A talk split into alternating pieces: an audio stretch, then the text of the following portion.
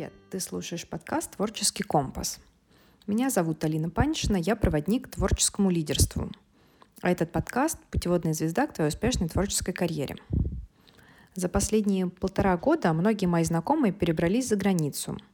Кто-то из них там остался и возвращаться не собирается, кто-то уже вернулся назад, а кто-то только планирует переезд – Иммиграция – дело и без того непростое, и для того, чтобы найти и не упустить возможности для развития твоей творческой карьеры при переезде в другую страну, мы записали этот выпуск вместе с Юлией Домановой. Юлия – предприниматель с опытом уже более 8 лет в офлайн и онлайн бизнесе. Она бизнес-коуч, гештальт-терапевт и основатель крупнейшего в СНГ центра детского сна «Доктор Мама». Юлия сама уже несколько лет живет в Испании и знает о жизни в эмиграции не понаслышке. А также она, как психолог, сможет ответить на многие вопросы, касаемые трудностей реализации, депрессии мигранта и других тем, волнующих творческих людей. Если ты уже уехал из родной страны или только задумываешься об этом, этот выпуск для тебя. Юля, очень приятно, что ты сегодня с нами на подкасте «Творческий компас». Я хочу попросить тебя а, рассказать немножко о себе, а, чтобы слушатели могли понять, кто ты, что ты, чем ты занимаешься и что для тебя важно в работе и в жизни. Поделись, пожалуйста. Да, Лена, привет. А, взаимно, мне тоже очень приятно. Представлюсь кратко. Меня зовут Юля, фамилия Доманова. Я занимаюсь всем, что связано с бизнесом, при том в разных его проявлениях. У меня две онлайн-школы, одна из которых уже довольно взрослая, ей более шести лет. А, но я не веду блог по этой теме, я занимаюсь больше как организацией работы, то есть являюсь собственником и как бы управляющим а, этой компанией. Вторая онлайн-школа, она связана с бизнесом, то есть я помогаю людям начать зарабатывать деньги. Как ты считаешь, самая главная идея, которая тобой движет, да, вот а, за, стоящая за твоей работой, как ты видишь это, наверное, какое-то ядро этого всего? Главная его миссийная часть, она заключается в том, чтобы, чтобы показать людям, что деньги есть повсюду на самом деле. И вопрос в том, замечаем ли мы это, замечают ли они это, и используют ли они эту возможность Вопрос заключается то, только лишь в том, насколько, а, как устроено их мышление. Если их мышление позволяет им это видеть, они это видят. Если не позволяет, то с этим надо что-то сделать. И, собственно, вот этим я и занимаюсь. То есть это на уровне hard и soft skill в бизнесе. Угу. То есть э, а, ты таки человек э, возможность, да, то есть тот, кто а, как раз-таки помогает другим увидеть, э, научиться видеть эти возможности, да? Да, научиться видеть и скорее, знаешь, прийти к какому-то такому постоянно, постоянной самомотивации. Меня очень часто да, спрашивают, ага. что вас мотивирует? Так, я всегда говорю, меня мотивируют мои желания и не более. То есть мне не нужна никакая внешняя мотивация. Ага. И вот как раз-таки, скорее, вот, да, можно сказать, что я показываю людям, что мотивироваться можно об самих же себя. И ага. действительно, об этом они и потом говорят в своих отзывах. А, мы сегодня вообще а, с тобой а, собрались поговорить на тему творческого бизнеса за рубежом, да, угу. и, а, соответственно, вообще в нынешних а, каких-то условиях, да, насколько это сложно, насколько это возможно. Как мы уже поняли, ты человек, который знает, что возможно. Вот. И что необходимо, наверное, делать, чтобы увидеть эти возможности, э, как их mm-hmm. реализовать, да, а, относительно того, э, что делать сейчас творческим людям, которые хотят mm-hmm. как-то зарабатывать и при этом, скажем, уехали куда-нибудь за границу да. из России. Да. Ну, да, да, давай, наверное, с тобой сначала поговорим. То есть ты, получается, сама живешь в Испании, если не ошибаюсь, да, правильно? Да, угу. да, да, уже больше трех лет. Угу. То есть а, мы а, будем говорить как раз-таки с человеком, который самостоятельно, да, уже на себе это прожил, угу. на, угу. ну, посмотрел, как другие это делают, да, и, соответственно, владеет этой информацией. Да. Хорошо. Э, я сама училась на межкультурной коммуникации, и я помню, угу.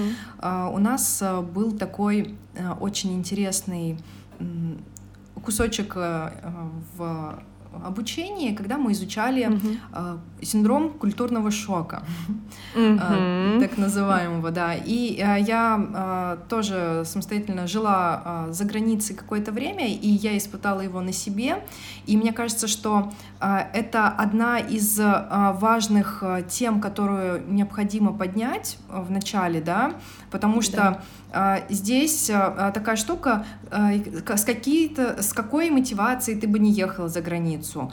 Угу. Твоя психика все равно в любом случае будет переживать синдром культурного шока, да. и да. это необходимо не только знать, учитывать и уметь с этим, ну, как да. бы иметь Обращаться как-то. Угу. Да, и сейчас я тогда в паре слов немножечко вот, ну, как бы скажу, да, с, такой, наверное, своей, может быть, более теоретической части, и ты потом подхвати, да, давай. Что, угу. что было это для тебя. Давай. Вот. А, относительно э, синдрома культурного шока, в чем он заключается? Когда ты едешь куда-то жить за границу, не отдыхать, а именно вот э, существовать там э, как часть общества. Получается, ты помещаешь себя в эту среду и поскольку э, у тебя была предыдущая жизнь в другой стране, э, ты сталкиваешься с тем, что в новой стране живут вообще по-другому. Э, и есть какой-то определенный период, когда психике необходимо адаптироваться. И этот период делится на несколько таких частей, этапов, и который из первых да, этапов, первый этап это так называемая а, медовый месяц, когда ты приезжаешь и ты вообще восхищен, какая классная mm-hmm. страна, какой классный Романтика. город, где ты находишься. Романтика, да, полностью. А второй этап, он уже начинает э, возникать, когда ты начинаешь потихонечку сталкиваться с какими-то бытовыми штучками, там угу. какие-то не, неудобства, что в твоей стране совершенно как-то по-другому делалось, да? да. И, и тебе кажется, что это нелогично, и вообще ну, появляется, как бы накапливается потихонечку раздражение какое-то угу. того, что все совершенно иначе. Потом дальше следующий этап — это погружение, так называемую депрессию, а, то есть да. Э, когда а, ты уходишь... Депрессия мигранта ее дно. еще называют. Да, да, да, да, да, депрессия мигранта, когда ты уходишь на такое дно, и а, тебе очень сложно а, дальше как-то, ну, угу. С этим да. быть.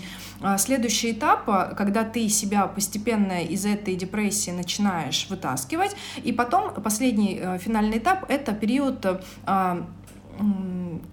как бы в я забыла, как это называется слово, вылетело из головы. Но смысл Слушай, такой, что ты а, нач... интеграция в общество. Псих... да психологи да, называют интеграция в общество, да, после депрессии. Да.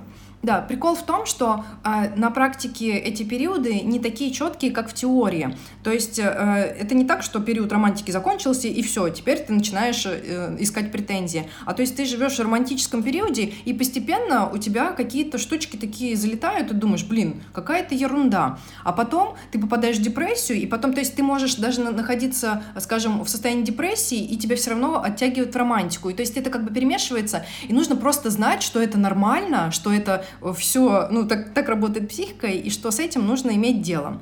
А, вот. Расскажи, пожалуйста, как у тебя это было а, на твоей практике? А, как дел... Да, что делать, чтобы с этим справиться, и чтобы это тебя не разрушило? Слушай, на самом деле я прожила депрессию иммигранта. Это безумная вещь вообще. Давай немножко по порядку.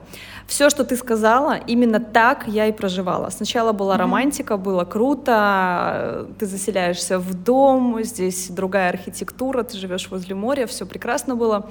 Наслаждаешься этим всем, играешь э, в какую-то, знаешь, типа как американская мечта, вот типа такого Uh-huh. Дети идут там в платную школу, я этим всем наслаждаюсь, думаю о том, как, как, какая я молодец, я об этом мечтала, мечта достигнута и так далее. Потом действительно столкнулась с некоторой реальностью, и по большей степени это э, бюрократические вопросы, как, то, как решаются бюрократические вопросы, uh-huh. как бы не ругали наши страны, там Россию, Беларусь, вот я из Беларуси, но на самом деле, да, там бюрократические вопросы никто не любит решать, но по факту, например, в Беларуси это организовано гораздо проще, нежели в Испании. И быстрее можно многие вещи сделать. И когда сталкиваешься с тем, что скорости разные. Uh-huh. Ты рассчитываешь на то, что решатся какие-то вопросы, не знаю, там, за месяц, например, а они по факту решаются 3-4 месяца. Это очень сильно фрустрирует. А, то есть приходится учиться замедлиться. Все, что касается южных стран, вот этих вот наших, да, там, где вот я в Испании, на юге Испании живу, это действительно очень медленная скорость. Это первая фрустрация, которая наступает.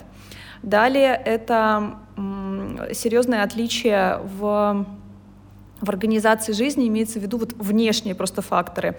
Например, я очень-очень сильно долго адаптировалась к тому, что здесь нет прямых проспектов. Вот как, например, в моем городе в Беларуси я там на одном конце города стартанула, знаю, как работают светофоры, и через 15 минут вышла на другом конце города из своей машины, потому что едешь без перерыва, ну, когда город небольшой был. Соответственно, здесь такого нету, здесь э, невозможно невозможно разогнаться, здесь невозможно стать и поехать, узкие улицы, я приехала на большой машины, было очень сильно дискомфортно вот по этому поводу. Э, как и многие, кто здесь живет, отмечали по поводу того, что нельзя просто взять, выйти из улицы, и, э, выйти из дома и пойти гулять по городу потому что тротуары, они не предусматривают прогулку, они предусматривают какие-то короткие перебежки, там из офиса в дом и так далее, то строго по делу, они очень узкие. И вот такие вещи, они влияют на то, как ты организуешь свою жизнь. Да, хотя, и это казалось вторая бы, фрустрация. Казалось да, бы, да, да. узкие тротуары. Об этом никто не задумывается, да. Вот. Но это действительно вносило серьезный дискомфорт. Угу. А вот, то есть это такая вещь, которую все, кто переезжает, думают про то, а как дети будут учиться, а где я буду работать, а где мы будем жить, там, на чем ездить и так далее. Но никто никогда не думает про тротуары. Это точно. Потому что это вообще, да, это вещь, которая вообще в сознании даже, ну, она не, не, не выходит в зону осознавания, пока ты с этим не столкнешься. Mm-hmm. Вот, и где-то спустя э, год, я столкнулась с депрессией иммигранта. Почему? Потому что я не хотела учить испанский язык. Во-первых, uh-huh. он мне не нравится, uh-huh. и я не хотела себя загружать, еще там работа, бизнес и все такое. Думаешь, ай потом, ай потом. Плюс, живя в туристической зоне, здесь, в принципе, можно на английском общаться. Ну вот 20 километров вглубь, вглубь материка, и твой английский уже никто не поймет. Тут испанцы периодически друг друга плохо понимают из разных регионов, то есть испанский сильно разный. А английский внутри материка и, и, и подавно никто не знает, то есть только в туристической зоне. Но живя в туристической зоне, можно обойтись каким-то уровнем А1 на английском.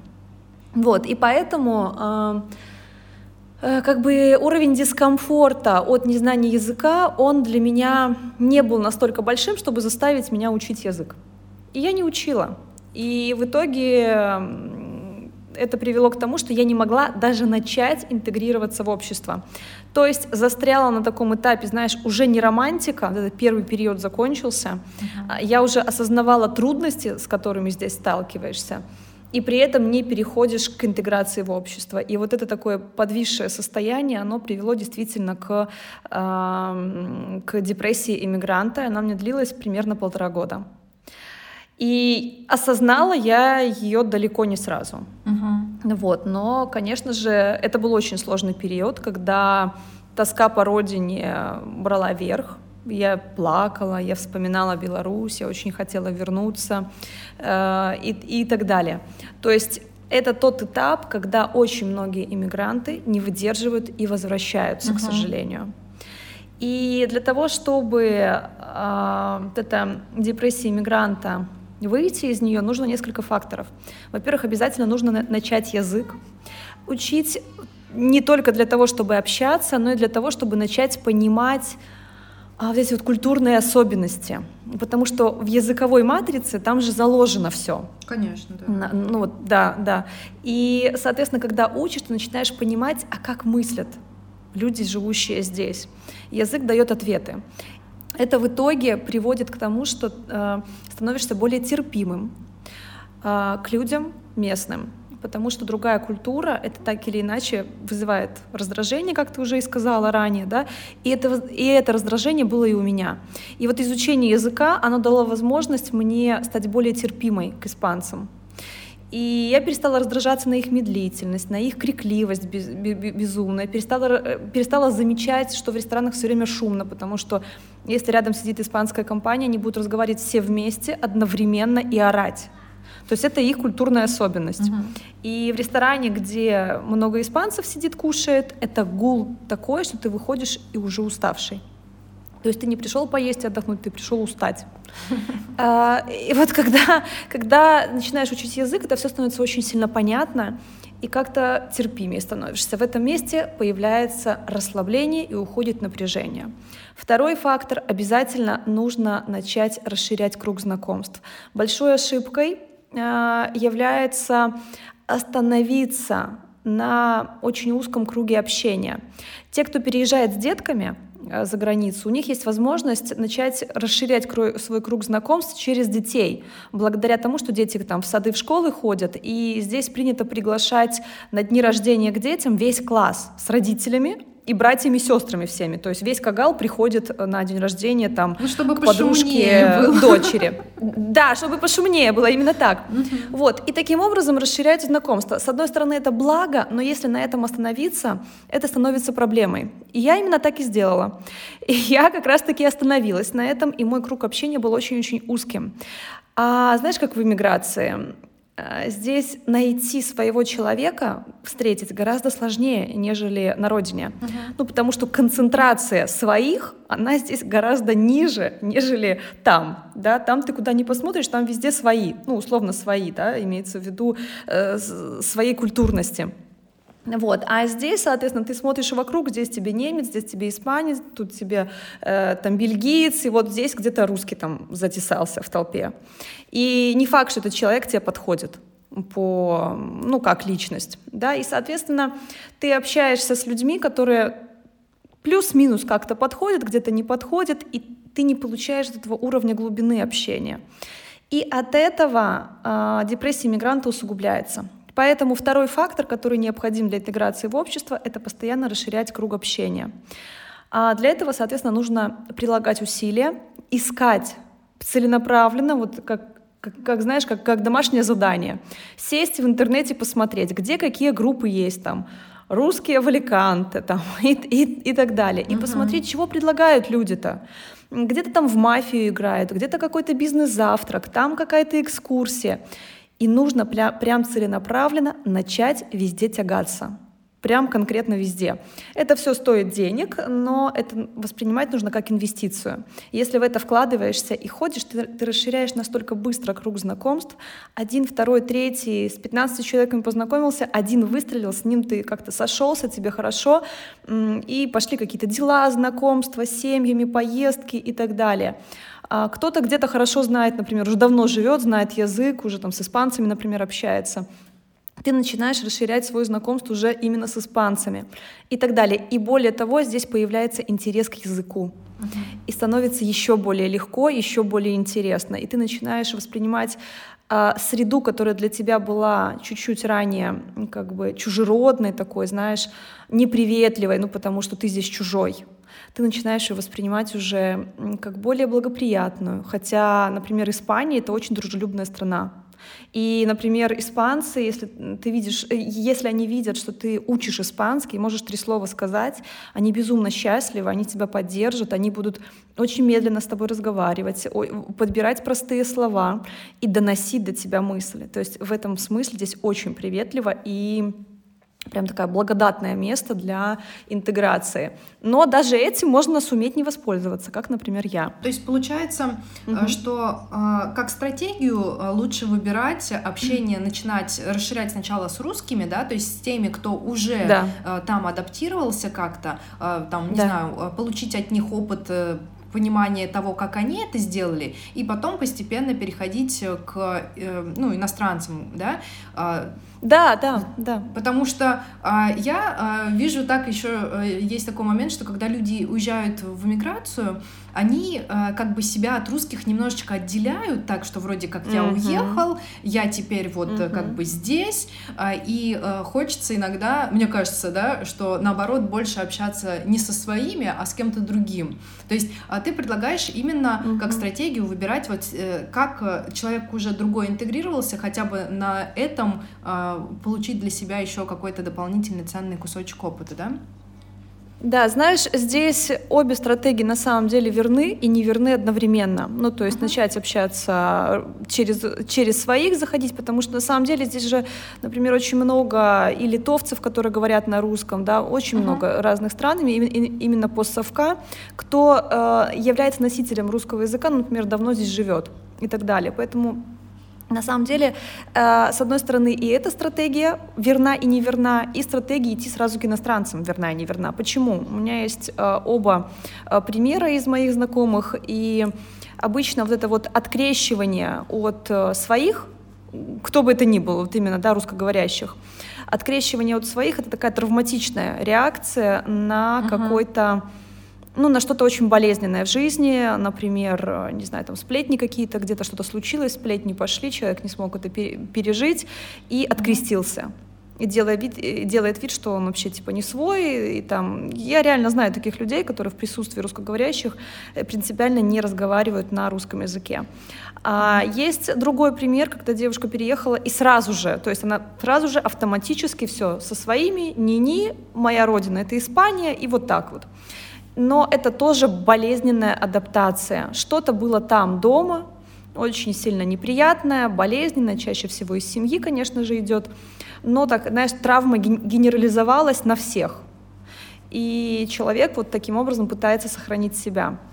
То есть я, правда, не встречала а, людей, с, стремящихся как бы откреститься от своих а, из какой-то здоровой позиции чаще всего это какая-то вот именно травматическая адаптация уже к реальности.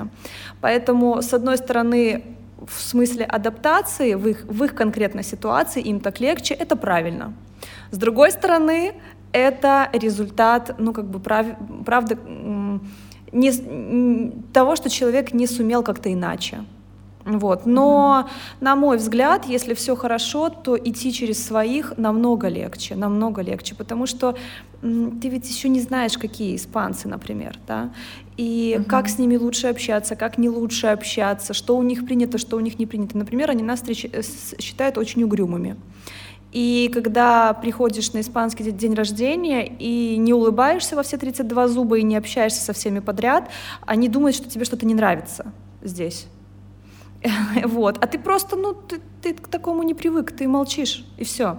То есть есть такие особенности. И благодаря общению с русскими, да, со своими, ты в какой-то момент понимаешь, что угу, вот так можно, а так не можно, и так далее. И потом уже, когда тебя знакомят с кем-то из местных, этот местный к тебе более лоялен благодаря этому знакомству. И он больше готов от тебя воспринимать каких-то косяков или каких-то непонятностей. И, соответственно, для тебя это более, скажем так, менее болезненно происходит вот эта uh-huh. интеграция в общество. Ну, примерно так. Uh-huh. А вот ты еще сказала, что у тебя э, депрессия, э, ну, как ты ее заметила, через год, да, где-то? Угу. Да, да, да. Я, э, ну, хотела тоже отметить, что э, и когда я училась, и когда я э, на своем опыте проживала, ну, да, жизнь за границей, вот этот вот синдром культурного шока, для меня, и я думаю, что для многих эта стадия наступает намного раньше, а, в теории, да, нам давали, угу. что это где-то третий, четвертый месяц пребывания а, за границей. А, и у меня, в принципе, как бы у меня э, сложилось так, может быть, потому что я а, владела, скажем, этой информацией и, а, ну, примерно представляла и а, ожидала, какие, угу. ну, какие этапы могут быть.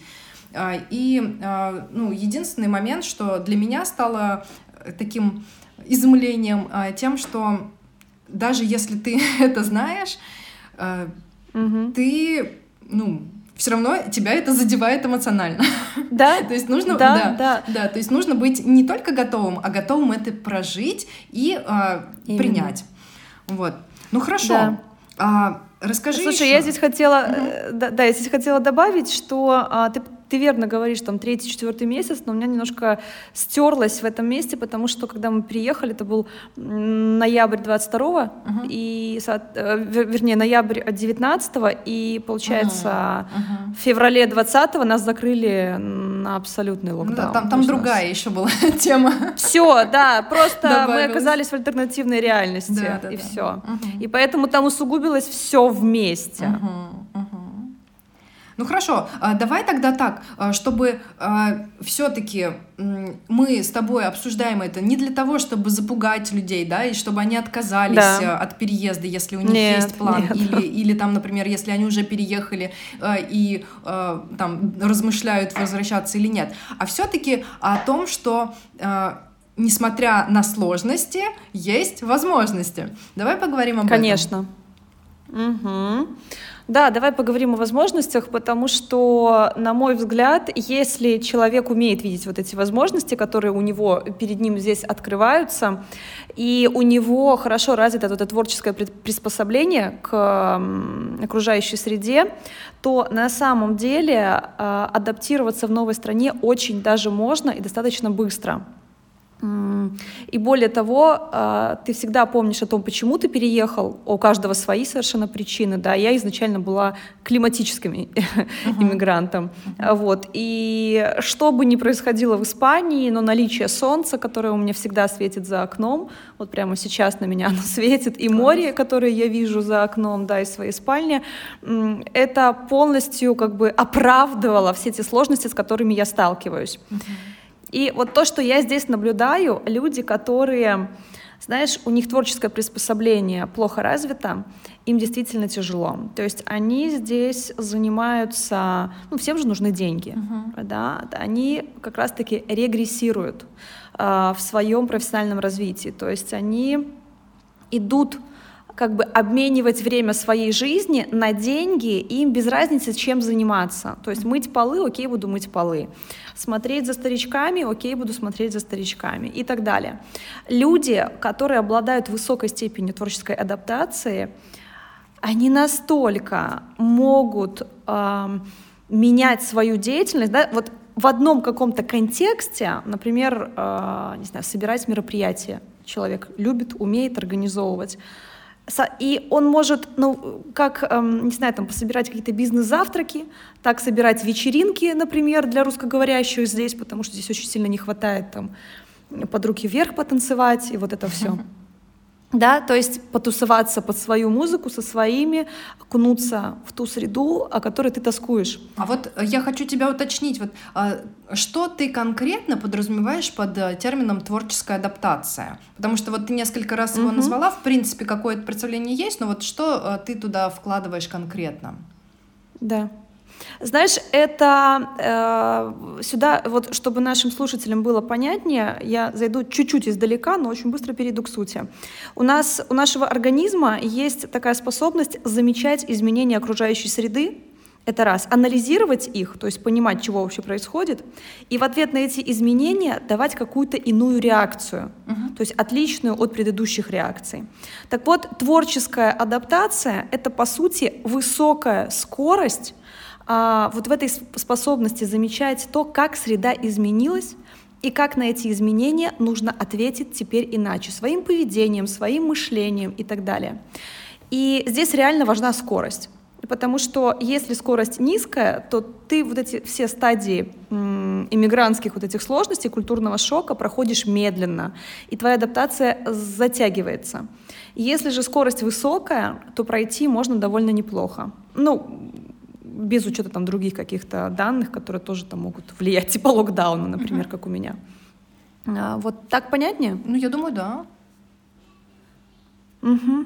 Ну и вот, соответственно, я э, замечаю прям конкретно по тем, с кем я общаюсь, э, что люди, которые умеют быстро реагировать на эти изменения, они всегда при деньгах, вот просто всегда при деньгах.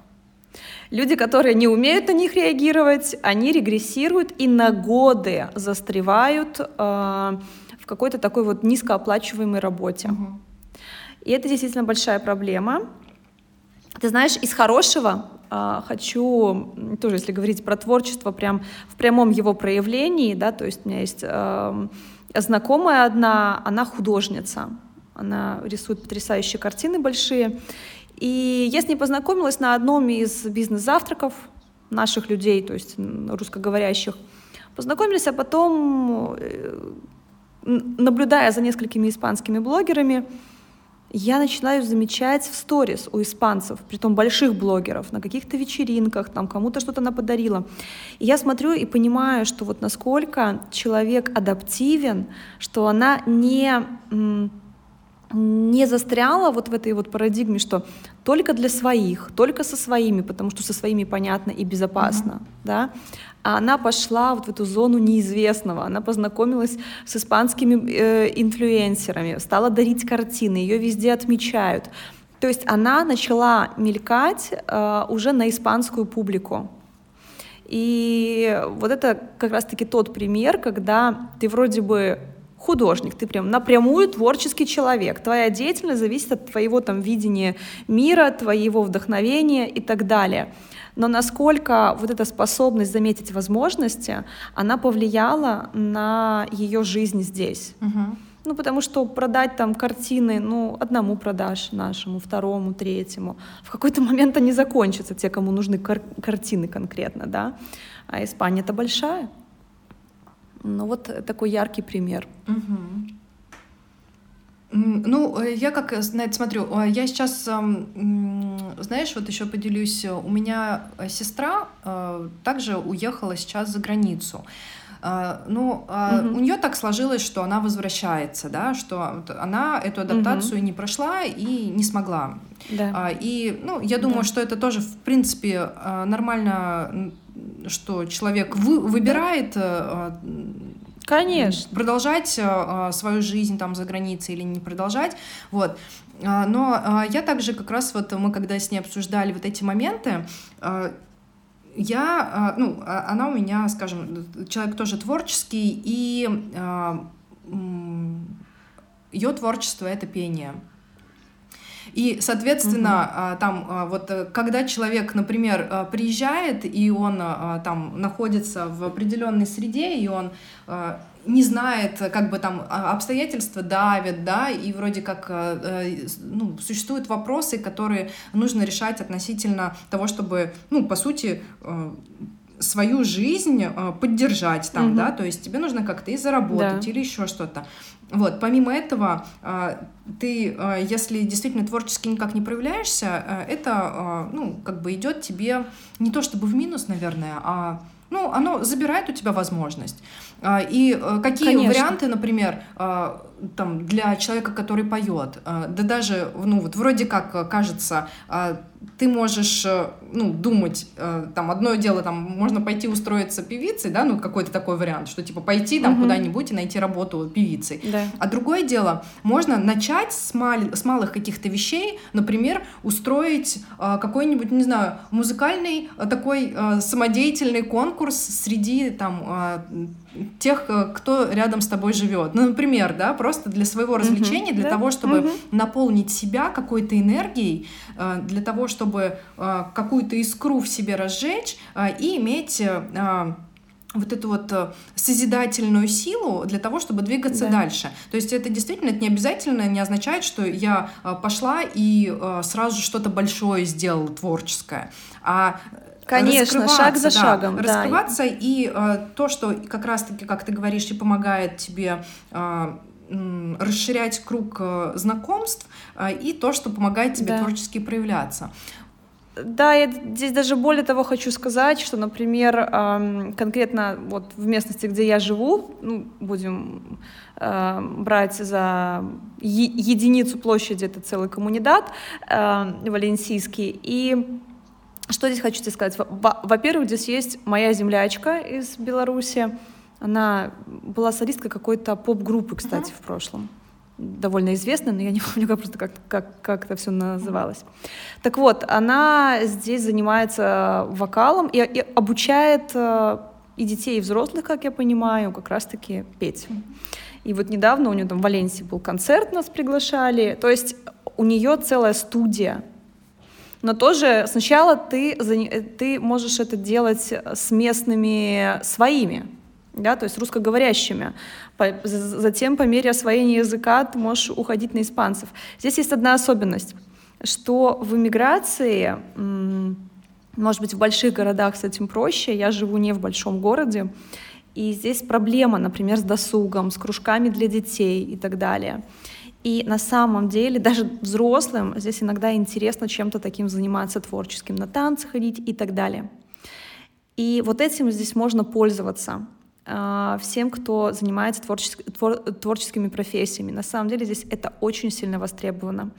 Э, люди готовы вкладываться в детей, возить их по кружкам, чему-то их обучать, и даже сами готовы обучаться. И так как здесь, например, в моей местности не, не живут бедные люди, здесь все там достаток выше среднего, зажиточные и богатые люди, соответственно, они как бы не экономят на этом. Вот, поэтому нужно изучать в любом случае особенности вот местности, где ты живешь. Если это большой город, там будут свои какие-то фишки. А в моей местности это, это другие фишки. И подумать о том, вот правда, а что ты можешь маленькое предложить вот этому региону в рамках своей какой-то профессии, своей деятельности. И действительно, ты сказала очень важную вещь, что не нужно сразу же думать, что если я не могу сделать нечто большое, глобальное, то, это не, то я здесь никому не нужен. Это не так. Все, начина... все, все большое начинается с малого. Это, это по-любому. Хорошо. А вот э, с точки зрения законности этого заработка, вот э, что, скажем, угу. в Испании, я могу сказать со, со стороны своего опыта. Я знаю, что, скажем, в Швейцарии, где я жила, там есть такая штука, что э, ты, когда организовываешь какое-то свое дело, ты а, сначала угу. выводишь его на какую-то стабильную а, ну, точку, а потом уже ты его регистрируешь угу. и начинаешь платить налоги с него. То есть там а, угу. это сделано прямо действительно для того, чтобы человек а, мог а, ну, развиться. Да, у нас у нас да. немножечко в России по-другому, да, то есть ты даже если вот ты еще там делаешь там первые шаги, угу. тебе все равно уже нужно зарегистрироваться и независимости да. там, если ты э, ИП, да, а, сделал, то независимо от того, какой ты доход получаешь, ты должен какую-то там сумму оплатить. Ну, с самозанятым немножко по-другому, да. но не суть. А вот с точки зрения законности того, угу. как, это, как это происходит, скажем, в той же Испании, угу. и как, как почувствовать себя уверенным что ты там случайно да. не нарушаешь никакие законы. Понятное дело, что надо угу. изучить, да, но вот угу. как э, э, вот в эту сторону двинуться? Да, ты знаешь, Испания в этом смысле не самая благодатная страна на самом деле. А, по той простой причине, что для того, чтобы здесь зарабатывать деньги, нужно иметь право на работу. Uh-huh. То есть далеко не все визы, а, они дают такую возможность. Например, моя виза, она не дает такую возможность вот именно зарабатывать деньги здесь, в Испании. То есть весь мой доход, он идет с родины, так сказать, да.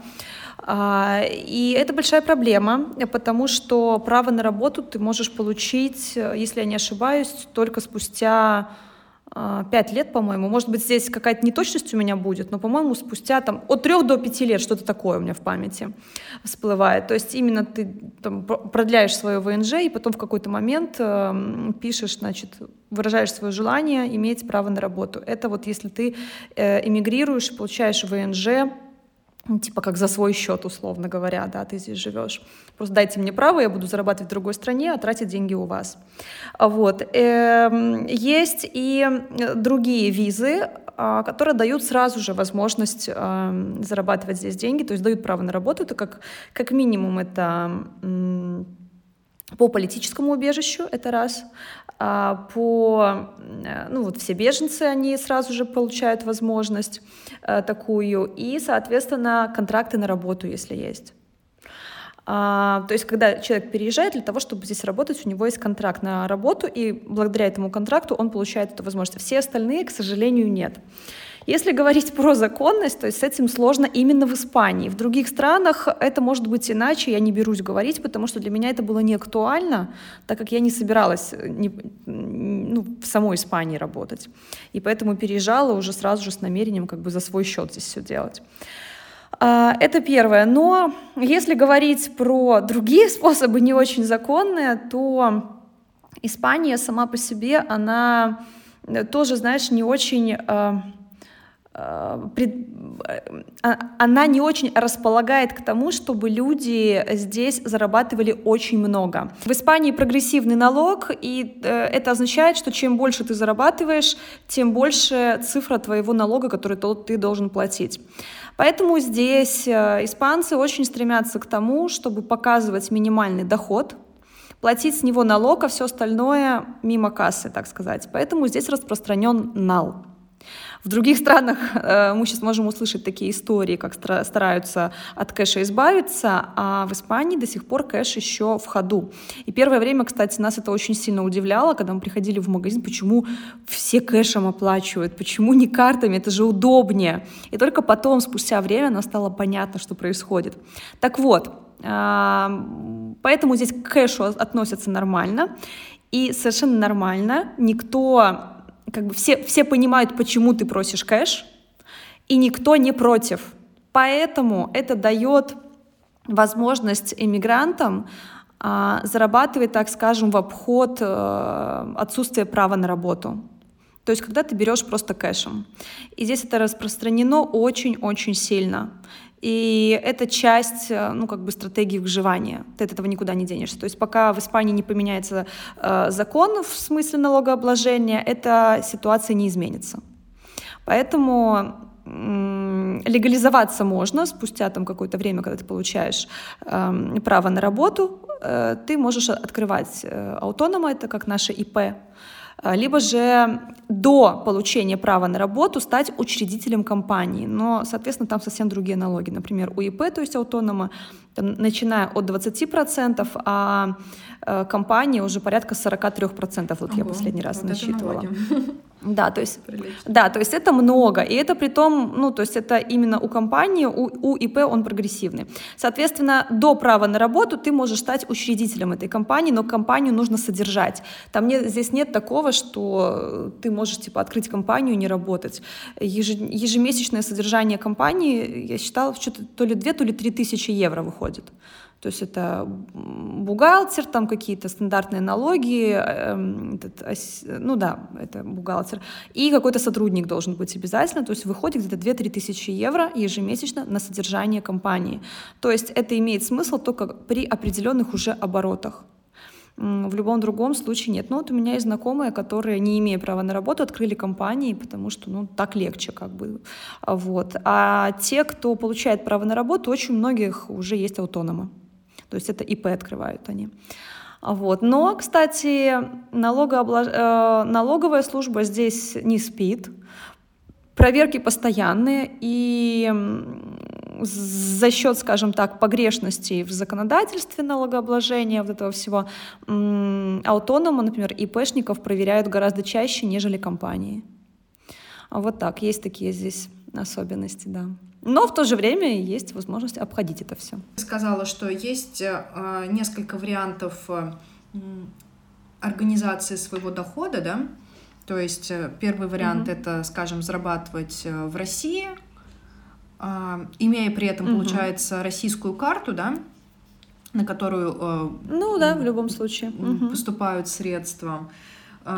Э, или а, там а, вариант э, того, что именно а, непосредственно сотрудничать, ну, либо иметь контракт с местной организацией, там, ну, то есть вести бизнес mm-hmm. прямо, прямо на месте, так скажем. Вот. В нынешних условиях, ну вот если я э, живу за границей и зарабатываю в России, как mm-hmm. я могу тратить mm-hmm. там деньги? Каким образом? Да. Да, Наверное, да, так. Угу, давай, да, это, это болезненный вопрос на самом деле на, на, на данный момент. Для меня он тоже болезненный, несмотря на то, что у меня, получается, доход есть и в России, и в Беларуси. Угу. То есть у меня несколько юридических лиц в странах этих. И это безумно сложно сейчас, но это возможно. Более того, в моем случае с белорусским паспортом у меня также нет возможности, например, выводить через криптовалюту uh-huh. свои деньги, как это, например, до сих пор еще как-то делают э, россияне. Uh-huh. Значит, смотри, какие есть варианты, которые вот из всех, что я знаю, чем пользуются люди. Это криптовалюта, это не, не прямой способ, а как там посредники, какие-то там кому-то чего-то. В общем, есть компании, которым нужны деньги в России, а у них очень много денег там, условно, за границей. И они готовы делать обмен, то есть ты им отдаешь в России, они тебе отдают здесь. Mm-hmm. Вот, в евро, например, сразу же, или в долларах, неважно в чем. Есть такой вариант. И он нормально, кстати, работает, но он, конечно же, имеет риски, потому что это все mm-hmm. держится как бы на честном слове. Пока а, обеим сторонам это выгодно, это работает. Как только где-то кому-то будет невыгодно, риски, что ты кому-то отдал деньги, ничего не получил, очень высокие. Да? Uh-huh. Вот. Э, но по сей день люди этим пользуются, это нормально. И, например, в местных группах русскоязычных часто можно встретить объявления. Ребята, у кого есть деньги в России, а, отдам здесь в евро, например. Uh-huh. То есть люди об, как бы обмениваются даже не самими деньгами, а возможностью пользоваться uh-huh. какой-либо валютой в, как, в каких-либо странах. Понятно. Это первое такое, даже два, два таких варианта. Да? Во-вторых, все еще остались э, карты Union Pay, uh-huh. которые обслуживаются но, например, а, вот у меня такой вариант, и а, проблема в том, что карта обслуживает только один единственный банкомат. Раньше их было очень много, можно было просто выйти из дома, сходить пешком, снять нал. Сейчас уже это нереалистично, и ближайший банкомат, который может мне выдать кэш с российской карты Union Pay, система Union Pay, а, находится в 30 минутах езды. Uh-huh. Бывает так, что туда приезжаешь, и кэша нет больше. Ну, то есть, uh-huh. потому что много русских, и люди э, сняли деньги. Нету кэша. Тогда ты садишься в машину и едешь на следующий пункт, который находится примерно в 40 минутах э, от вот этого места, uh-huh. да, и снимаешь там. Если там нет, ты едешь в следующий пункт, который там минуту в 20 находится. И таким образом ездишь. То есть снять кэш стало проблематично действительно, но э, это привело к тому, что мы уже примерно знаем. А, то есть нам пришлось поговорить с охранниками торговых центров, в которых находятся эти банкоматы, спросить, в какое время загружают деньги в банкоматы. Mm-hmm. Как, когда, в какие дни. То есть мы знаем, когда загружать, стараемся приезжать под это время. И никому и не рассказывают информацию. Вот, да. То есть мы стараемся просто приехать под это время и снять кэш. Это первое. Во-вторых, э, с карты белорусского банка, там один живой банк остался, э, э, карта которого работает за границей здесь, и тоже можно снимать кэш и даже ею оплачивать. То есть, например, uh-huh. с российской карты Union Pay я не могу ничего оплачивать, только снимать кэш, то белорусской все еще могу оплачивать и, и снимать кэш, что, кстати, очень выгодно. А плюс ко всему есть возможность из, с белорусской карты переводить на карту местную. Здесь там, правда, не, какие-то небольшие лимиты, а, даже 2000 евро, по-моему, не будет, порядка uh-huh. полутора. Но, тем не менее, эта возможность есть. Uh-huh.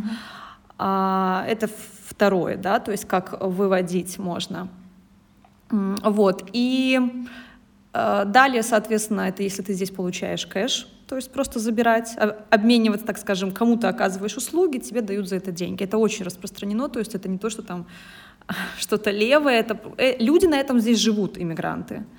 Вот. Э, далее, соответственно, есть э, системы внутри, эм, ну, в моем случае Евросоюза, э, ну, в целом даже мировые платежные системы, типа PayPal, например, есть даже банки, в которых можно открыть счет и получить физическую карту и электронную версию карты, не имея, ну, имея, скажем так, паспорт своей страны. В моем uh-huh. случае уже без разницы, российский или белорусский, одинаково относятся. Uh-huh. Поэтому с этими паспортами. в Испании, например, есть такой, как в Беларуси, по-моему, такой, или в России Почта Банк. По-моему, в России у вас, да? Угу, есть да, такое. В общем, суть в том, да, суть в том, что здесь примерно такое же. Здесь Кареус — это почта, и есть э, Кареус карты, то есть приходишь на почту, открываешь у них счет, они тебе присылают карту, ты пользуешься здесь лимиты типа 10 тысяч евро можно загонять, и никто тебя ничего не спросит. Но, например, если у тебя что-то спросят, то скажут, почему столько денег проходит. То есть есть свои риски. То есть законных способов мало, а, и поэтому в большинстве своем здесь люди сидят на незаконных способах. Но это стратегия выживания сейчас uh-huh. по-другому никак. Uh-huh, То есть понятно. это действительно об этом не очень принято говорить, это скользко, но реальность такова. Угу. Ну да, все-таки э, мы э, хотим э, какую-то какие-то действительно реалии, да, показать сейчас. Нам не, да. э, не картинку какую-то красивую важно сказать, а как действительно человеку, да. э, ну, по сути, э, жить выживать и, э, да. и добра наживать, так скажем. Как да, да, нужно быть готовым, что да. придется крутиться, да. Угу. Здорово. А, слушай, спасибо тебе за вот эти вот э, действительно очень такие приземленные вещи, которые а, очень важно знать а, и принимать во внимание. Вот. Подскажи, угу а, что а, ты бы еще хотела добавить э, в нашей беседе, да? Может быть, э, какую-то вдохновляющую часть, э, да? Может быть, какое-то наставление для тех, кто ну, может, или сейчас сталкивается с этим, или готовится с этим столкнуться. Угу. А, знаешь, я бы, пожалуй, хотела бы пожелать людям, которые хотят переехать, либо уже переехали, им сейчас довольно сложно, а, изучить историю страны, в которой они находятся. То есть в моем случае это история Испании, прям даже ходила на курсы платные. А, потому что это дает возможность понять народ и начать мыслить как, как они, и немножечко становиться своим, потому что даже уровень шуток становится другой. Угу. Это очень сильно расслабляет и добавляет некоторой игривости вот к этому моменту иммиграции. Ты начинаешь смотреть на этих людей, на эту страну с интересом. А почему это вот так? Не, не с такой интонацией, блин, почему у них вот так, неужели нельзя нормально, например, да, а с каким-то интересом таким живым, детским. А почему это? Это, это, это же интересно. Угу. Это а игривость, первое. игривость это а, легкость. Вот. Да. И ее, конечно да, же, да. не хватает. И мне кажется, что это очень важный момент, на который э, стоит э, внимание свое обратить. Действительно, да, класс. Да. Да, да, да. Вот это первое, что хочется пожелать. Второе, знаешь, я бы, это я вижу прям по очень многим ребятам здесь, и отсюда рождается мое пожелание относиться к изучению языка как, как к инвестиции. То есть чаще всего я вижу, что ребята относятся к изучению языка, знаешь, по остаточному принципу. Ой, э, вечером позанимаюсь, ай, ну, появятся лишние деньги, пойду на курсы и так далее. Появится время, начну. Так вот, это неправильный подход. К изучению языка нужно относиться как к инвестиции, а, выделять э, в приличную сумму денег из своего дохода на это, особенно если, ну, то есть не на сами какие-то занятия с репетитором, да, а именно, возможно, здесь местные школы с погружением в языковую среду, это прям идеально. А, какие-то подходы, типа, например, как у меня, это нейроленгвич коучинг, там одна сессия стоит 50 евро. То есть Э, вкладывать в это достаточное количество денег, потому что для того, чтобы через год, через полтора получить такой результат, который позволит э, преодолеть огромное количество сложностей со скоростью звука практически, uh-huh. да, то э, люди, которые не знают языка, они их будут преодолевать годами. Согласна. Ты, если знаешь язык, быстрее это сделаешь. Поэтому относиться к изучению языка как к инвестиции. Uh-huh. Ну, вот такие вещи добавила бы, да. Угу. Класс. Так здорово, так интересно. А, я благодарю тебя за а, нашу беседу и хотела бы, а, чтобы ты поделилась контактами, где можно тебя найти в интернете. Да, безусловно, меня можно найти в Инстаграм. Одноименный блог Доманова, нижнее подчеркивание, Жюли.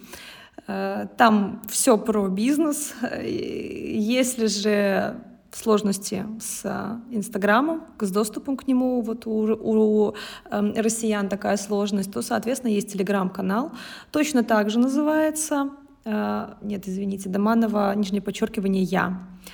Э, через Y. Э, и, собственно, там тоже дубляж, но в несколько другой форме. Есть тоже подкасты, формат подкастов про бизнес, про мышление именно предпринимательское. Э, вот об этом все можно. Планирую еще, еще знаешь, выйти все-таки на YouTube, но ага. как бы хватило времени и фокуса внимания ага. на все. Ну хорошо. Но когда будет, тогда об этом оповещу. Угу. Так что приглашаю, буду рада видеть. Спасибо. Все ссылочки я добавлю в описании. Можно будет э, э, воспользоваться, э, чтобы перейти. Угу. Спасибо тебе большое. Была действительно очень ценная беседа, очень наполненная такими практическими, реальными, приземленными советами для тех, кто собирается или уже находится, собственно, в миграции угу. и хочет а, свое дело а, там творческое развивать. Благодарю тебя. Да, Алин, тебе тоже спасибо. До свидания.